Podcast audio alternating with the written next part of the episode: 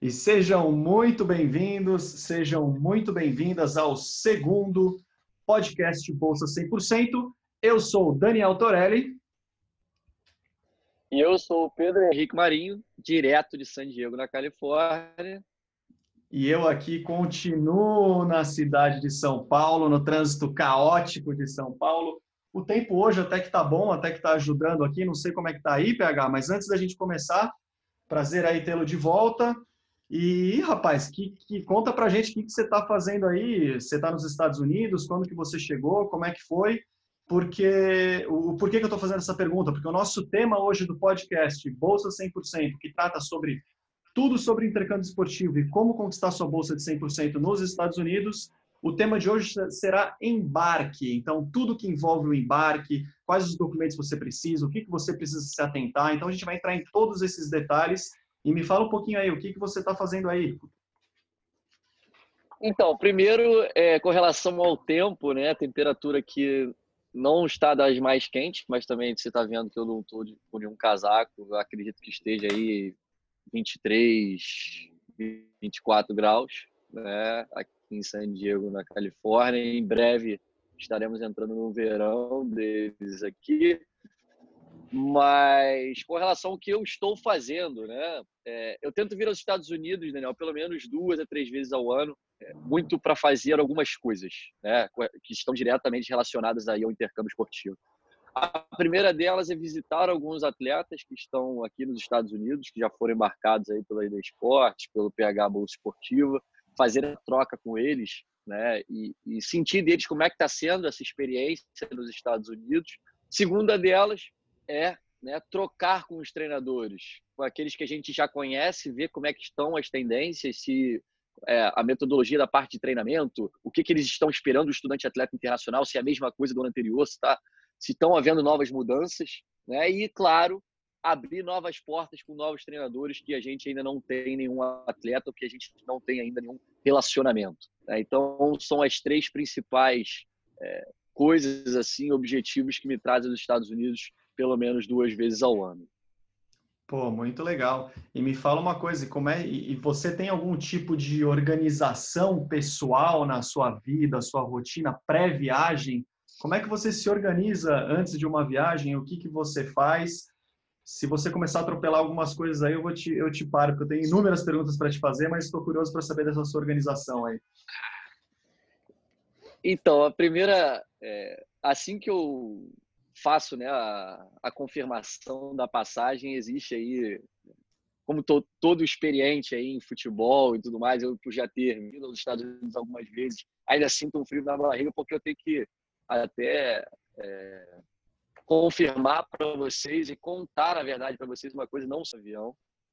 É, tenho bastante medo, inclusive, dele, eu respeito ele, né, vamos dizer assim, aquele surfista que respeita o mal, respeita ao máximo o avião, então, assim, eu venho porque eu tenho que vir realmente, porque eu não me sinto nem um pouco confortável. Acredito que muitos de vocês que estão assistindo aí também não são grandes fãs de avião, ficam perguntando como é que um negócio de tantas, trocentas toneladas consegue voar, né? 10 mil quilômetros, atravessar os oceanos e, e, pousar sem problema nenhum.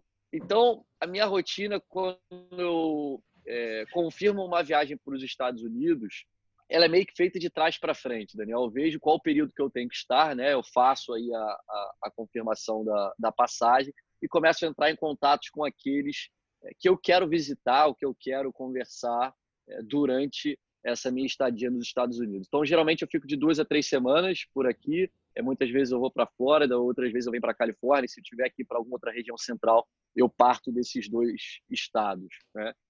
E aí eu começo né, a, a, a, fazer uma pesquisa, quem eu quero visitar, com quem eu posso falar. Então, por exemplo, nessa viagem eu estou com o objetivo de, na última semana aqui, ir até, os, ir até São Francisco e ao longo dessa, dessa estrada, né, que daqui de San Diego e São Francisco, para quem não conhece de carro, mais ou menos oito horas, e parando em algumas universidades com que eu tenho contato com treinadores ou com que eu vi, que eu fiz contato, né, quando eu estava no Brasil para poder visitar. Então, é, eu faço isso, né? Eu desenho mais ou menos um itinerário, um, um mapa de viagem, um guia.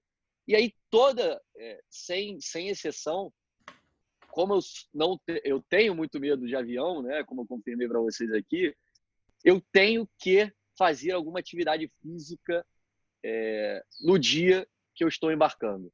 Tá? Eu tento fazer todos os dias, obviamente, mas esse dia em questão preciso fazer porque isso faz com que a tensão ela diminua. Então fica uma dica para você que tem realmente nunca viajou de avião, não sabe como é que é essa experiência, já viajou e tem medo, procure fazer uma atividade física aí bem é, interessante, intensa, para que baixe a adrenalina e você consiga viajar de uma forma mais tranquila. Essa foi boa. Eu, eu, costumo ficar sem dormir na noite anterior, porque daí eu já estou duas noites sem dormir, eu chego no avião e desmaio. Mas essa daí foi boa. Ah, é. Essa, essa é uma tática boa também. Eu vou, é. vou ver se eu uso essa para voltar para o Brasil, então. É, mas a tua é uma dica de atleta, né? Então é uma dica melhor, hein? mas beleza. E, e, sobre as, as, passagens aéreas, né? Que a passagem aérea é uma, é uma das perguntas que a gente recebe bastante, né? Pô, é um custo, é um investimento? Como é que eu me programo para comprar uma passagem? Quais os valores de passagens aéreas hoje para os Estados Unidos? Com quanto tempo de antecedência que vale a pena comprar essas passagens? O que, que você me diria? Eu sei que os Estados Unidos é, é gigantesco, né? E, e uma passagem para Nova York pode ser diferente de uma passagem para São Francisco, etc. Mas uma, uma ideia geral sobre o assunto aí. Então, é muito interessante até esse ponto, porque eu comecei, né, é, lógico, quando eu comecei a vir para os Estados Unidos, eu não tinha muita ideia disso. Né? É, eu tinha, como eu falei no primeiro ano, principalmente a ajuda dos meus pais.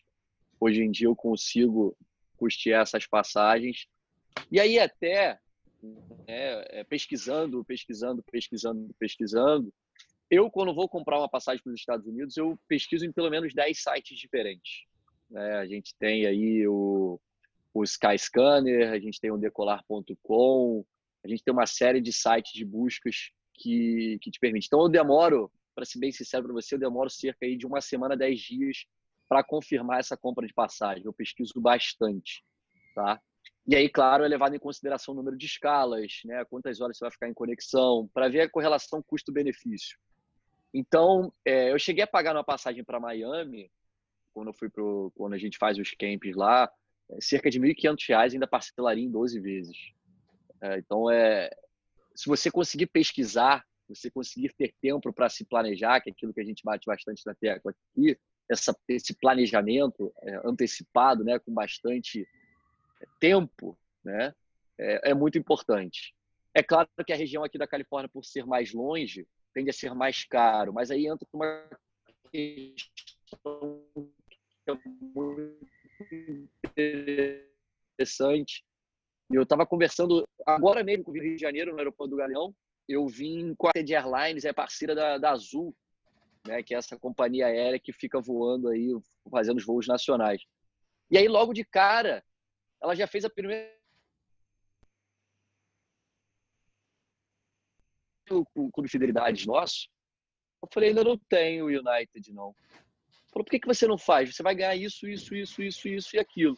Então, uma, uma ideia muito interessante, uma dica que eu dou é esse plano de fidelidade. Né? Não sei se pais ou você já tem isso pelo cartão de crédito, mas procure, de repente, essas empresas. De repente, você tem um pai que viaja a trabalho, de repente, você propriamente viaja, está né? Tá acumulando pontos e nem está usando, está acumulando pontos, mas não pode juntar porque ainda não faz parte de um clube de fidelidade desse. Então, isso é muito interessante. Tá? De repente, a cada três passagens, você ganha uma. Então, é, para aqueles que têm um planejamento, para aqueles que conseguem ter tempo para se planejar, né, eles tendem aí a pagar bem mais barato nessas passagens aéreas. Então, não adianta você querer embarcar de uma noite pro, da, de um dia para o outro, você vai pagar bem mais caro. Então, quando você já sabe que vai para uma universidade, tá? Você já tem a data de apresentação para a pré-temporada, para o início das aulas, já comece a pesquisar e não feche a passagem no mesmo dia, a não ser que seja um preço extraordinário busque mais sites de busca, né? procure, de repente, em agências que tenham promoções e entrem para esses clubes de fidelidade via cartão de crédito, via próprias essas empresas, tá? porque faz muita diferença e vocês podem ganhar passagens por milhas ao longo dessa sua estadia, permanência aqui como estudante atleta nos Estados Unidos. E o que, que você o que, que você coloca na mala quando você vai, vai arrumar suas coisas? O que, que você pensa? O que, que um estudante ou atleta precisaria se preocupar ao ir para os Estados Unidos? É mais com a temperatura? é, chuteira, levar muita roupa, pouca roupa, compra roupa nos outlets nos Estados Unidos? Como é que é, como é, que é a tua mala? Como é que é a mala do PH para os Estados Unidos aí? Então, hoje, como eu já passou essa, essa vontade de comprar, comprar, comprar, né, nos Estados Unidos, é, eu levo a roupa o suficiente. Não levo muita roupa. É, para aqueles que não sabem, antigamente você tinha direito a 32 quilos, né, duas malas de 32 quilos para viajar é, voo internacional, agora você tem duas malas de 23, então diminuiu bastante. É, são 18 quilos a menos que você tem direito. É, então, assim, a minha mala é bem simples, não sou um grande organizador, posso, é, tenho que reconhecer isso, não sou muito organizado, né, é, deixo para fazer no mesmo dia a mala, inclusive dessa última vez aqui eu fiz aos 48 do segundo tempo, mas para aqueles marinheiros de primeira viagem, é, que estão com uma folga, Daniel, tá? Na, na, na, parte do orçamento, não vale levar muita roupa, porque vale muito a pena você comprar nos Estados Unidos.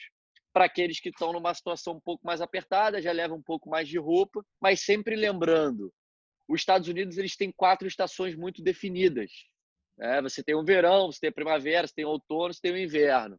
Então, para aqueles que estão com um orçamento um pouco mais apertado, levem já aqueles casacos mais de frio, principalmente se você vai para a região central, Kansas, Arkansas, Iowa, Utah, né? São regiões que fazem muito calor no verão, quando vocês chegarem em agosto, mas vai fazer muito frio em novembro, dezembro. Então, se você pode comprar um casaco, maravilha, não precisa botar esse, esse casaco maior, né? Aquele casaco de frio, realmente, de neve na mala. Mas se você está com um orçamento um pouco mais apertado, de repente pega emprestado no primeiro ano com um amigo que já viajou, ou se você já tem, já deixa dentro da mala, porque vai fazer diferença. Então a minha dica é leve roupa para as quatro estações. Se você tiver condições dentro do seu orçamento de comprar roupa nos Estados Unidos, uma coisa ou outra, leve menos dentro da mala. Se você está com um orçamento um pouco mais apertado, né, e você tem que priorizar outras coisas, leve um volume um pouco maior para você não precisar, de repente, é, investir, né, gastar o dinheiro com roupas ao chegar nos Estados Unidos. Sem, sem esquecer da chuteira também, né? Chuteira é importante, não? Tá me ouvindo alô, aí? Alô. Opa, voltou aí? Tá me ouvindo? Voltou. Você falou da chuteira. Você falou da chuteira, né? É, só uma. Sem esquecer da chuteira também, né? Ou comprar lá não, uma é nova. Muito, muito interessante muito interessante a sua pergunta, né? essa, essa sua indicação. Pelo seguinte, aqui, Daniel, a gente tem muito campo de grama sintética, aquele, aquela grama mais alta, né? E eu, rapaz, eu sempre poupei muito meu joelho, né? Eu tinha é, os treinamentos físicos eram de chuteira no campo de grama sintética, é um campo, por mais que a grama seja um pouquinho mais alta, parecido com o campo do Atlético Paranaense, né? Não é aquela grama mista, mas é uma grama um pouco mais alta, sintética. Então eu tinha sempre duas chuteiras. Eu tinha a chuteira society e a chuteira de trava para campo de grama. Então, dependendo das condições da grama sintética que a gente viesse jogar ou treinar, eu optava por uma. Né? Ou se não, optava pela outra e sempre acompanhado do meu tênis de corrida para fazer o trabalho de tiro de longa distância, trabalho de academia, que eu poupava e, eu, e a minha recomendação é que você poupe o seu joelho, porque são quatro anos de repente em piso duro, que é o campo de grama sintética nessas regiões mais centrais, que é onde a grama natural não sobrevive. Então vocês tendem a jogar 90% dos jogos em campos de grama artificial, mas não é nada comparado ao Brasil, que aquela borrachinha é a grama alta realmente. Se tiver em qualidade, você pode e deve jogar com uma chuteira de trava para grama natural, porque senão você perde a tração, você perde explosão, perde aquele equilíbrio com o solo. Bem observado, legal. E eu sou um cara mais da, da pastinha, né? Então eu tô, tô voltando lá para a parte do embarque. Que tipo de documentos que a gente precisa se preocupar? Que tipo de documento a gente levar no momento do embarque? Além do passaporte, do visto, alguma coisa da faculdade, organiza isso numa pastinha, depois vem a imigração e eu faço uma pergunta da imigração logo em seguida aí, mas como é que é a documentação aí? Então, vamos lá. Você tem é é, existe hoje um processo de application para facu faculdades que elas estão deixando você enviar toda a documentação via e-mail, tá? mas existe aí uma necessidade de você levar tudo, tudo que você apresentou por e-mail, você tem que levar ele em hard copy, que eles falam, né, que é o documento original em, na folha ali, né, físico, o documento físico, tá? Então, caso você seja um atleta desse, que você mandou tudo por e-mail, precisa precisa apresentar essa documentação ao chegar à faculdade, já deixe isso separado numa pasta, né, junto da mochila que você vai embarcar, não despache isso na bagagem, porque pode perder, deixa sempre na tua mala, na mala de mão. E essa é uma parte da documentação. A outra que é essencial para todo e qualquer estudante atleta é seu passaporte válido com o visto de estudante, já nele, tá? E o I-20 original. Sem esses dois documentos, você não vai a lugar nenhum, nem sai do Brasil, combinado? Então, claro, deixa isso tudo dentro de uma pasta, tá? Isso tudo tem que estar, tem que ser prioridade na sua arrumação aí para o seu embarque e não despache na bagagem é, que você está botando a mala para ser despachada. Bote na sua mala de mão. É, eu prefiro, inclusive, que esteja na mochila junto com você o tempo inteiro, tá? Porque se você perde esse documento, você não consegue entrar nos Estados Unidos. Show. E alguma, alguma recomendação? É, tem alguns estudantes que tomam algum tipo de medicamento e posso levar esses medicamentos na mala de mão ou na mala do, de porão, eu precisaria de alguma receita médica. Isso é uma coisa que chega bastante aqui também para a gente. Né? Sim, tem muitos estudantes que têm aí remédios que precisam é, tomar, né? É, o ideal é que você tenha a receita médica, tá? É, tem gente que quer levar o antibiótico, né? Tem muito problema de garganta. É, tem gente que tem que levar remédios aí de, de tireoide, né? Leve sempre a receita junto com você, tá? É, lembrando que na mala de mão você tem um limite de 100 ml, o líquido. Então, se for acima de 100 ml, você não pode levar na sua bagagem de mão, independente se é um medicamento ou não, com receita ou não. Então, esteja sempre acompanhado da receita. Caso te parem, você tem como comprovar que aquilo é um remédio de uso pessoal seu e não é nenhum tipo de, é, de produto é, que não é permitido pela imigração, tanto no Brasil como nos Estados Unidos. Legal. Então, passando aí pela, pela parte aqui do Brasil, da, da Polícia Federal, da, da Receita, sei lá, embarcou, entrou no avião, foi para os Estados Unidos, então agora está tudo tranquilo. Agora é só pousar lá, descer, ou precisa passar por um processo de migração lá com, com os americanos? Como é que é esse processo de é. migração? É.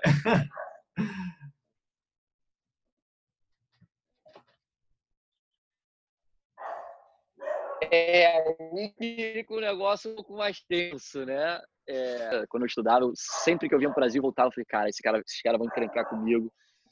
Toda vez que. Porque imaginem aqui comigo, né? Você tem uma série de cabines, tá? Espalhadas assim, é, horizontalmente, né? Na, na, horizontal.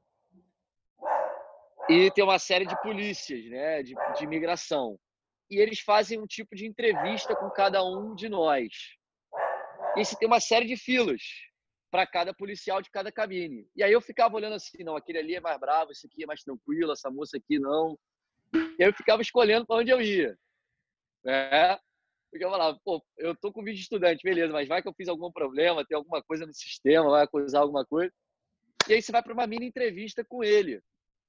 Tá? Eu, eu fiz até algumas imagens vindo agora pro para os Estados Unidos, mas uma coisa que a gente não pode filmar é isso. Esse processo de imigração não é permitido a filmagem por motivos de segurança. Então, são perguntas básicas, né? Ele vai ver o seu visto, vai ver o seu I-20. Ah, tem que estudar na faculdade tal? O que, que você vai estudar? É... Quem é que te ajuda, né? Na parte financeira? É... Como é que está o inglês? Ele vai te perguntar tudo em inglês. É... Quando que você vai embora? Depois, se você se formar, você tende a, fa... você quer fazer o quê? Né? E aí o que eu sempre recomendo é o seguinte: fala que você vai estudar ou está estudando, né? Seu objetivo, quando ele perguntar, depois de você se formar, você, por mais que não seja, você fala que é voltar ao Brasil para trabalhar. Jamais fale que você quer permanecer nos Estados Unidos para trabalhar, porque ele pode desconfiar dessa tua ação aí, né? Desse teu pensamento. E seja o mais transparente possível, tá? Junto com você tendo o I-20, tendo o passaporte, tendo tudo ok, tudo em dia, que dificilmente você vai ter problemas na imigração, mas o grande problema pode vir caso você mencione alguma coisa relacionada a trabalho, Isso pode gerar um certo desconforto no policial e ele é, te levar para uma sala em particular para ir te encher de perguntas para realmente ver se você pode ou não estar trabalhando ou trabalhar nos Estados Unidos. Exatamente. Falou. Oi, voltou aqui. Tá me ouvindo? Acho que, acho que voltou. Era exatamente isso que eu ia perguntar. E se eles encacarem com alguma coisa e te levarem para aquela salinha? Eu, graças a Deus, nunca fui chamado para aquela salinha. Eu tenho desespero só de ouvir falar sobre isso. Já tive alguns amigos que foram chamados para lá. E o que, que eles fazem lá? Que tipo de pergunta que eles fazem? Eles investigam mais a fundo? Como é que é isso daí?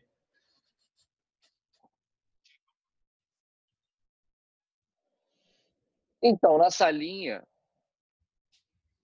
é... o que acontece? Quando a escola não fez a transferência, que você foi para uma outra escola, não transferiu o número SEV, né, que é o, o número do seu 20, não foi transferido, ou ele achar que você pode estar fazendo alguma coisa de errado, ele te leva para uma salinha. Eu também, graças a Deus, nunca fui chamado para essa salinha, mas já tive alguns amigos que tiveram e a experiência é, não foi das melhores. Né? Alguns ficaram até duas horas lá com problemas é, na documentação ou problemas de estar trabalhando de forma ilegal. Né? Por isso que a gente fala que trabalhar de forma legal é apenas dentro do campus da faculdade com a permissão de trabalho.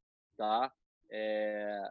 E aí, né, é, ele vai te peneirar de cima e embaixo para saber o que você tem feito nos Estados Unidos e o que você está planejando em fazer também. Tá? Então vai ser uma conversa, pode demorar aí de cinco minutos ou pode demorar um dia inteiro. Vai depender do humor e do que, que o policial quer saber de você e da sua história aqui como estudante nos Estados Unidos.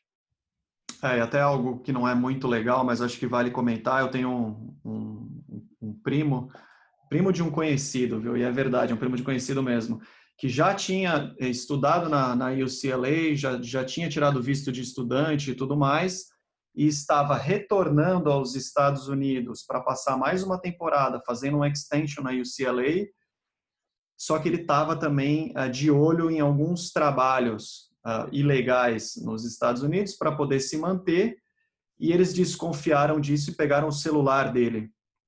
E pegando o celular, foram atrás de uma pessoa que, que, que lia português ou falava português, e não teve outra. Mandaram ele de volta no primeiro avião para o Brasil e até hoje ele não conseguiu retornar para os Estados Unidos. Então, acho que fica a dica aí para a gente fazer a coisa certa, trabalhar onde pode trabalhar, levar a documentação que precisa levar, porque daí acho que não tem erro, né?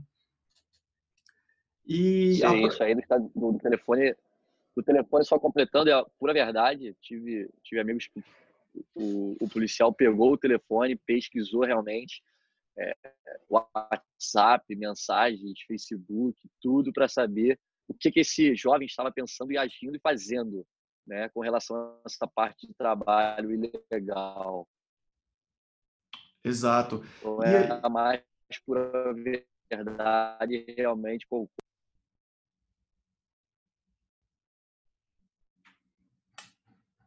Alô, voltou? Manda bala. Tá, tá me ouvindo? Então, beleza.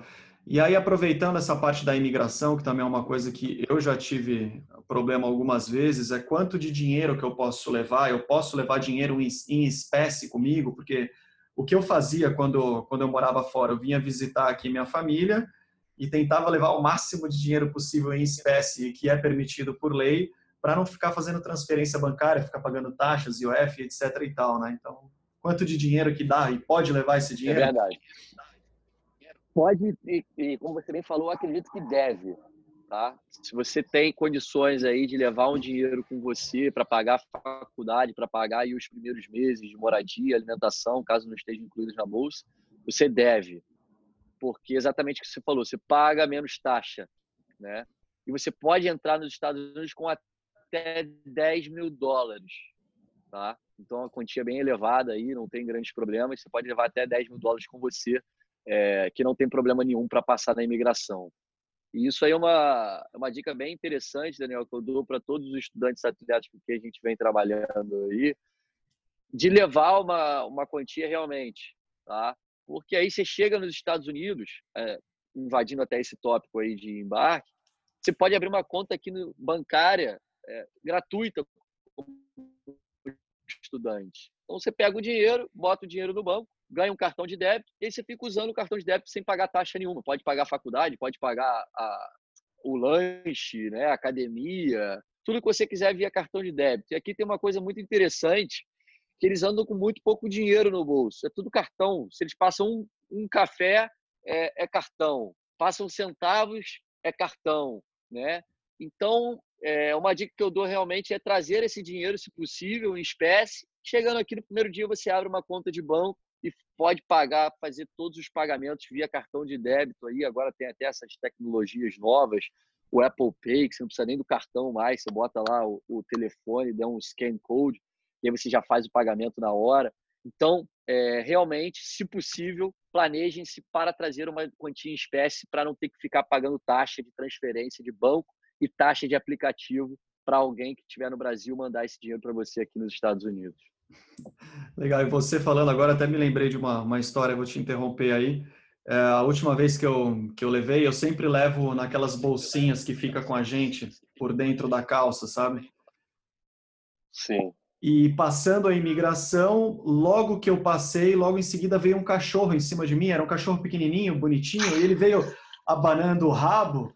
E eu falei, pô, que legal, o cachorro já veio brincar comigo, só que esse cachorro estava acompanhado de um policial e quando o cachorro vai para cima de você, não é coisa boa, porque ou são drogas que está é. contigo ou alguma coisa que está no teu corpo que ele detectou, que ele farejou, né? E, e, e, nessa hora, eu, eu, falando que nunca fui para nenhuma sala, mas não chegou a ser uma salinha. Eles me levaram para o canto e o cara perguntou: Você tá com dinheiro contigo, né? Eu falei: Tô. E eu tinha a quantia limite, os caras me fizeram abrir e contaram o dinheiro.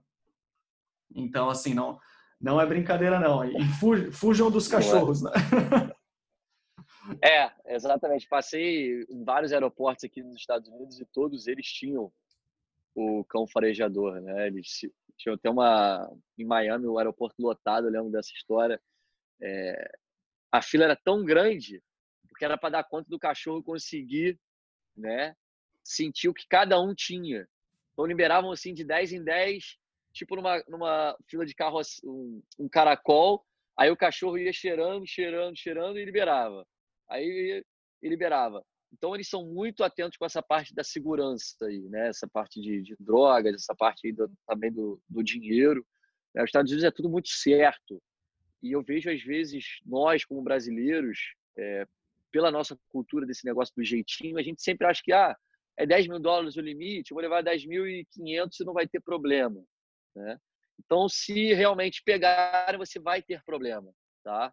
Então, eu acho que é sempre importante andar na linha como um estudante atleta, essa parte do emprego, essa parte de quanto você pode trazer, né? Essa parte aí do de não fazer nenhum tipo de besteira, né, com os treinadores na faculdade, na moradia, porque realmente a gente não tem esse jeitinho que existe no Brasil de tudo, ah, vou dar um jeito, ah, vou fazer isso que vai passar, ninguém vai perceber. Então, realmente, aqui, como a gente diz aqui é, entre nós aqui, que eu criei uma amizade muito grande, é que o buraco é mais embaixo né, do que com relação aí no Brasil. Legal. E, e aí você desembarcando aí nos Estados Unidos, a, aos estudantes atletas que estão chegando, como é que funciona? Vai ter alguém esperando lá? Vai ter algum, algum chofer, algum vai, ônibus vai. da faculdade? Geralmente, como é que funciona, Daniel? Você recebe por e-mail as datas que a faculdade, datas e horários que a faculdade pode te buscar no aeroporto. Eles levam uma grande van, um grande ônibus, né? E aí falar, ah, no dia 17 vai ter uma van às 8 da manhã, às 3 da tarde às 8 da noite. Tá? E aí você pode se programar para chegar no horário próximo a esses três horários de pico, né? De, de, de pick-up, né? Do shuttle, que eles falam né, de, de pegar esses estudantes atletas no aeroporto. Caso você queira ir por conta própria, né, vai com os pais e alugou um carro para chegar até a faculdade, maravilha. Mas tem até uma história muito interessante da, da minha primeira faculdade, né, que foi a de o pessoal que já acompanha mais tempo aí a comunidade sabe do, da da Hurricane County Community College que ficava no estado de Nova York estou falando aí é, quase Canadá né? E eu chegava em Nova New York City em Manhattan. E aí eu, a faculdade me pegaria em Albany que é a capital de Nova York né, do estado de Nova York só que ficava quatro horas de, de Nova York. E aí eu estava indo com os dois amigos a gente chegou e foi caminhando até o ponto do ônibus. Né? E aí eu, tinha um amigo que falava inglês, eu não falava, eu ficava só por, por mímica e tal. Só que eu nunca tinha pesquisado sobre a distância dessa faculdade para né, o aeroporto que a gente estava. Então, para mim, eu pegava um ônibusinho, encontrava a menina que ia buscar a gente e, e tá, e beleza. Cara, eu entrei no ônibus, a gente já tinha feito aí, eu acho que Rio de Janeiro, Nova York, eu acho que foi um voo direto, se não me engano são cerca de 10 horas, né? Alguma coisa parecida. A gente viajou 10 horas, foram mais 4 horas de ônibus que a faculdade indicou para gente. Aí chegamos em Albany, a moça estava esperando a gente, mais duas horas de pancada de carro até chegar em Harper County Community College, né? Mas com relação a essa parte de a faculdade pegar, eles dão todo o suporte, todo o apoio, tá? Que você precisa, inclusive, se é melhor ir de trem, é melhor ir de, de ônibus, eles vão te buscar direto no aeroporto, ou você tem que fazer algum shuttle antes deles te buscarem. Existe todo um suporte que a faculdade dá para os estudantes internacionais que estão vindo para os Estados Unidos, principalmente pela primeira vez. Show! E agora eu, eu, eu sendo chato aí, porque aconteceu exatamente comigo. E se chegando lá nos Estados Unidos, no aeroporto, não tiver ninguém te esperando? O que, que aconteceu comigo, PH? Eu, isso daí não foi nos Estados Unidos, foi no Canadá. Eu cheguei simplesmente uhum. não tinha ninguém lá me esperando. E era uma época que não existia é, telefone celular, WhatsApp, Wi-Fi, etc, etc. Eu peguei o orelhão, eu tinha na, na minha documentação da faculdade, uh, eu ia ficar na casa de uma família e eu tinha o telefone da família. Liguei para a família pelo orelhão, com os poucos créditos que eu tinha lá que eu comprei, e a família não atendia, e não atendia, e não atendia, e não atendia. Bom, pouco falava inglês, fui pegar um táxi, fui até a casa da família e chegando lá não tinha família nenhuma também. Fiquei na porta da casa esperando das quatro da tarde até acho que oito horas da noite, que foi quando eles chegaram e se deram por conta que tinham me esquecido no aeroporto, né? Então essa foi uma, uma aventura que no final lá acabou dando certo, que eu fiquei na rua esperando, mas o que, que eles devem fazer? Que se acontecer alguma coisa desse tipo, já aconteceu contigo? Como é que, o que fazer? É, é, não aconteceu comigo, mas é claro que você tem que ter um plano B, né? Você tem que pesquisar sobre a faculdade, qual é a, lo, a localização da faculdade, né? Qual a distância da faculdade para o aeroporto, principalmente. Como você pode fazer para chegar do aeroporto até a faculdade, caso o que aconteceu com o Daniel, por exemplo, aconteça com você, né? E caso você queira chegar num dia onde não tem o transporte oferecido pela faculdade, tá? Então hoje você bota no Google lá aeroporto de San Diego, Faculdade de San Diego Christian College e bota é, toda a parte de transporte público, vai te dar exatamente tudo que você precisa saber para chegar até o, o local desejado, no caso essa universidade. Tá? Então, mas a minha dica, Daniel, é que para que eles cheguem, né, no dia em que a faculdade pode buscar esse jovem, tá? E que você tenha uma forma de poder contactar hoje. Né? Existe Wi-Fi em todos os aeroportos aí do mundo, praticamente. Você consegue mandar mensagem via WhatsApp, conseguir ligar utilizando o Wi-Fi aí do, do próprio aeroporto. Legal. Bom, PH, infelizmente a gente vai chegando aqui ao final do nosso segundo podcast Bolsa 100%, onde a gente tenta que, que todos entendam exatamente o que é Bolsa Esportiva de 100% e Bolsa de Estudo Esportiva nos Estados Unidos. Então, obrigado aí mais uma vez pela, pelo nosso bate-papo. E aí, fica aberto agora se você quiser uma palavrinha final, nem que seja só um, um alô, um até mais. Galera, obrigado aí mais uma vez. É, muito, muito legal esse tópico aí de embarque. Né? Eu sempre tive bastante calafrio com relação a essa parte aí de. É, sempre que eu fui jogar em outros lugares, quando eu vim estudar nos Estados Unidos, existe um frio na barriga, uma insegurança muito grande. O que que tem do outro lado do muro? Né? Essa era sempre a minha pergunta e meu questionamento. Como é que vai ser esse outro lado do muro? Quem é que vai estar me esperando do outro lado do muro? Eu vou gostar do outro lado do muro? E, cara, é uma experiência fantástica. É, viajar, você vai ver que se você for sozinho para os Estados Unidos e você concluir essa etapa com sucesso, a parte do embarque e desembarque, você já vê que é um amadurecimento muito grande, principalmente para aqueles que ainda não viajaram para fora, né, não moraram sozinhos. Então, é, posso te dizer que o outro lado do muro é muito compensador, vale muito a pena. E eu espero que essas dicas do embarque aí de documentação, do que fazer, do que não fazer, o quanto levar, o que, que não pode levar, né, ajude vocês nessa visualização o que, que é o outro lado do muro. Daniel, mais uma vez, muito obrigado aí. É, tenho certeza que a gente está ajudando cada vez mais jovens a realizar esse sonho e viver essa experiência transformadora. Maravilha. Vou terminar como você termina, então. Cheers. Obrigado. Cheers, galera. Um abraço e até a próxima. Valeu.